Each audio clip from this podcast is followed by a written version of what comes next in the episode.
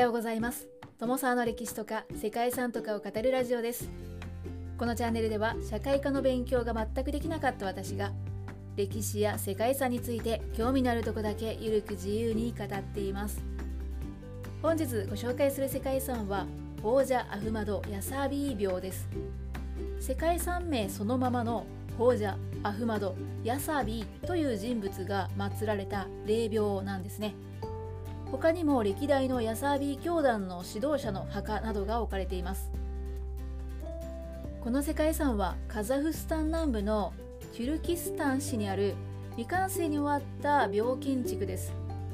ですが未完成ながらも現在はイスラム教の重要な巡礼地となっています。ホージャー・フマド・ヤサービーという人物はイスラム神秘主義の一派ヤサービー教団の教祖です。もともとこの土地にはホージャー・アフマド・ヤサビーの小さな廟建築が存在していました。その後はモスクや図書館などを併設した複合建築となり聖堂は現存するティムール朝の建築物の中で最大級でかつ最も保存状態が良いものとされています。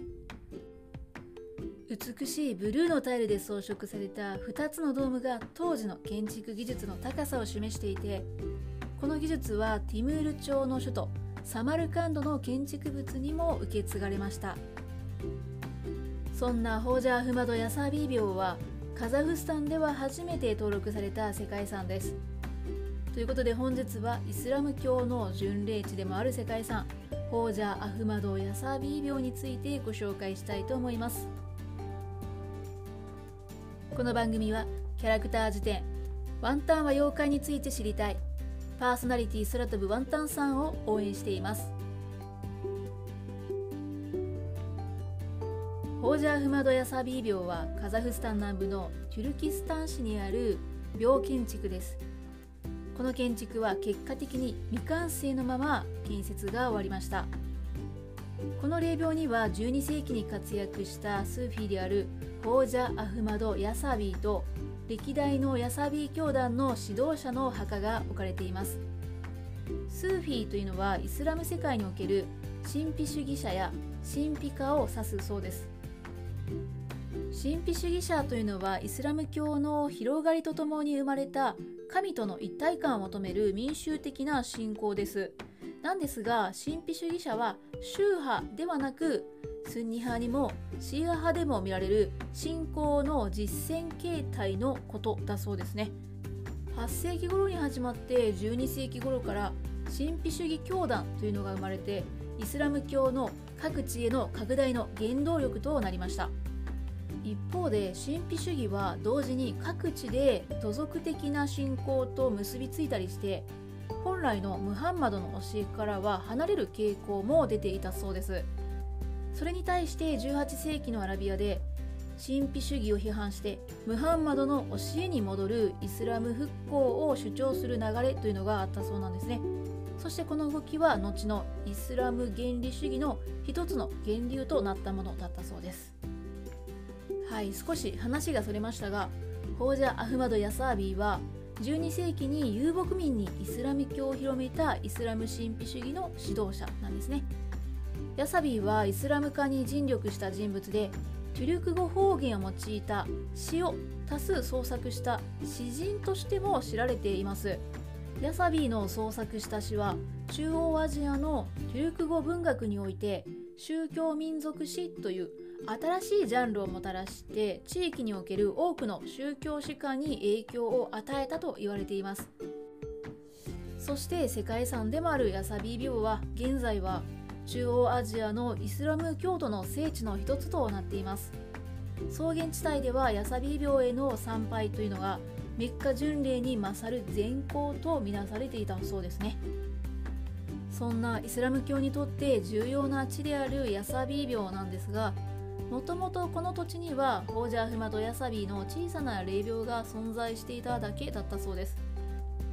それが14世紀の末にティムールの手によって1397年から2年がかりで現在の建築物に造営されました。ティムールという人物はチャガタイハン国の軍事指導者でティムール朝の建国者でもあります。ティムール朝は中央アジアから西アジアにかけてかつてのモンゴル帝国の半分に匹敵するそんな帝国そんな帝国を建設した人物がティムールです。ティムールが霊廟を増築した理由については遊牧民から敬意を払われているヤサビーの廟を改築することで東方に住む遊牧民の支持を獲得するという意図があったと考えられています。廟の建築を手掛けたのはホージャー・フサイン・シラーズィとシャムス・アドゥラ・シラーズィだというふうに考えられています。技術のある建築家によって手掛けられたものだったようなんですが1405年にティムールが死亡するとこの廟の建築の継続というのは中止されました。そしてその後の統治者がこの廟に関しての関心がそこまで大きなものではなかったために改築されることもなく取り壊されることもなくティムール建築の典型例として当時の姿のまま残ることとなったそうです。この霊廟の建設はティムール自身の建築では最大のものとなって熟練したペルシャ建築家をプロジェクトに取り組むために採用したりティムール自身もその建築に参加したことが記録されているそうです。ヤサビ廟は中央アジアにおける典型的なイスラム建築の代表例で46メートルと63メートルの長方形で建設されました。ペルシャの建築家による設計によって高さ38.7メートルのダブルドームが建築されると同時にレンガやモルタル粘土が建築材料として使用されました。2つのドームでは緑色と金色のタイルがスカイブルーの屋根を縁取っています。そして全てをドームなどの屋根で覆われた廟の構造というのはアナトリア半島に建てられた新学校マドラサと類似性というのも指摘されています。そして直径 20m 高さ 40m でズヤラットハーネと呼ばれる三景堂の大広間がこの廟の中心となっています。その大広間の後ろに位置する北のリブドームの真下の部屋にはヤサービーの墓が安置されているそうです。墓石はウグイス色の大理石で作られているそうですね。そんなヤサビーの墓が安置されたティムール廟は後にこの地がロシアに編入された後もロシア革命直前までこの廟に多くの参詣者が訪れていたそうですね。1994年にはトルコ共和国との協定が締結されアフマド・ヤサビー大学が創設されてトルコ政府の援助によって廟の修復工事と周辺の整備が実施されました。またヤサビー廟の周囲を取り囲んでいた壁というのは復元されたり古い街並みが日干しレンガで再現されたりしたそうです。結果的には未完成となった霊廟でしたが革新的な空間的配置の丸天井やドームや装飾がティムール朝時代の他の主要な建築のモデルとされてイスラム宗教建築の発展に貢献するティムールデザインの顕著な例とされています。2003年にこの廟が世界遺産に指定された後はチュルキスタンの観光産業は急速に発展して新しいホテルや廟を模した建物というのも建設されるようになったそうです。ということで本日は未完成ながらもイスラム教の重要な巡礼地となった霊廟世界遺産カザフスタンのホージャ・アフマド・ヤサービー廟についてご紹介しました。ここまでご清聴いただきましてありがとうございます。では皆様素敵な一日をお過ごしくださいね。友沢でした。